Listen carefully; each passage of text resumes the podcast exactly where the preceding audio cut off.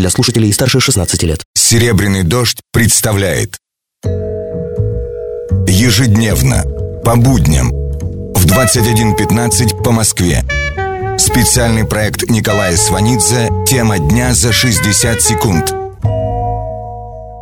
Здравствуйте, это Николай Сванидзе. Норвегия извинилась за дискриминацию цыган до и после Второй мировой войны. Правительство Норвегии недавно выпустило доклад, которого следует, что норвежским цыганам в 30-е годы запрещалось после выезда за границу возвращаться в страну. И это привело к гибели нескольких десятков людей в гитлеровских концлагерях. И после войны в течение 10 лет выжившим в концлагерях цыганам запрещалось возвращаться в Норвегию. Премьер-министр Норвегии Эрна Солберг пообещала выплатить денежные компенсации и заявила, что настала пора вернуть долги, связанные с темной страницей нашей истории. Справка. Перед войной цыган в Норвегии было от 100 до 150 человек. Сейчас около 500 человек.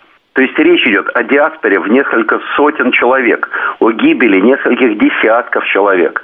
Нам, привыкшим к совсем другим порядкам цифр, и живущих, и погибших, может быть просто непонятно, из-за чего сыр-бор, чего там эта дама, премьер-министр, распинается, перед кем, зачем, напоминает о темных страницах в истории. Разве надо о них напоминать? Нет.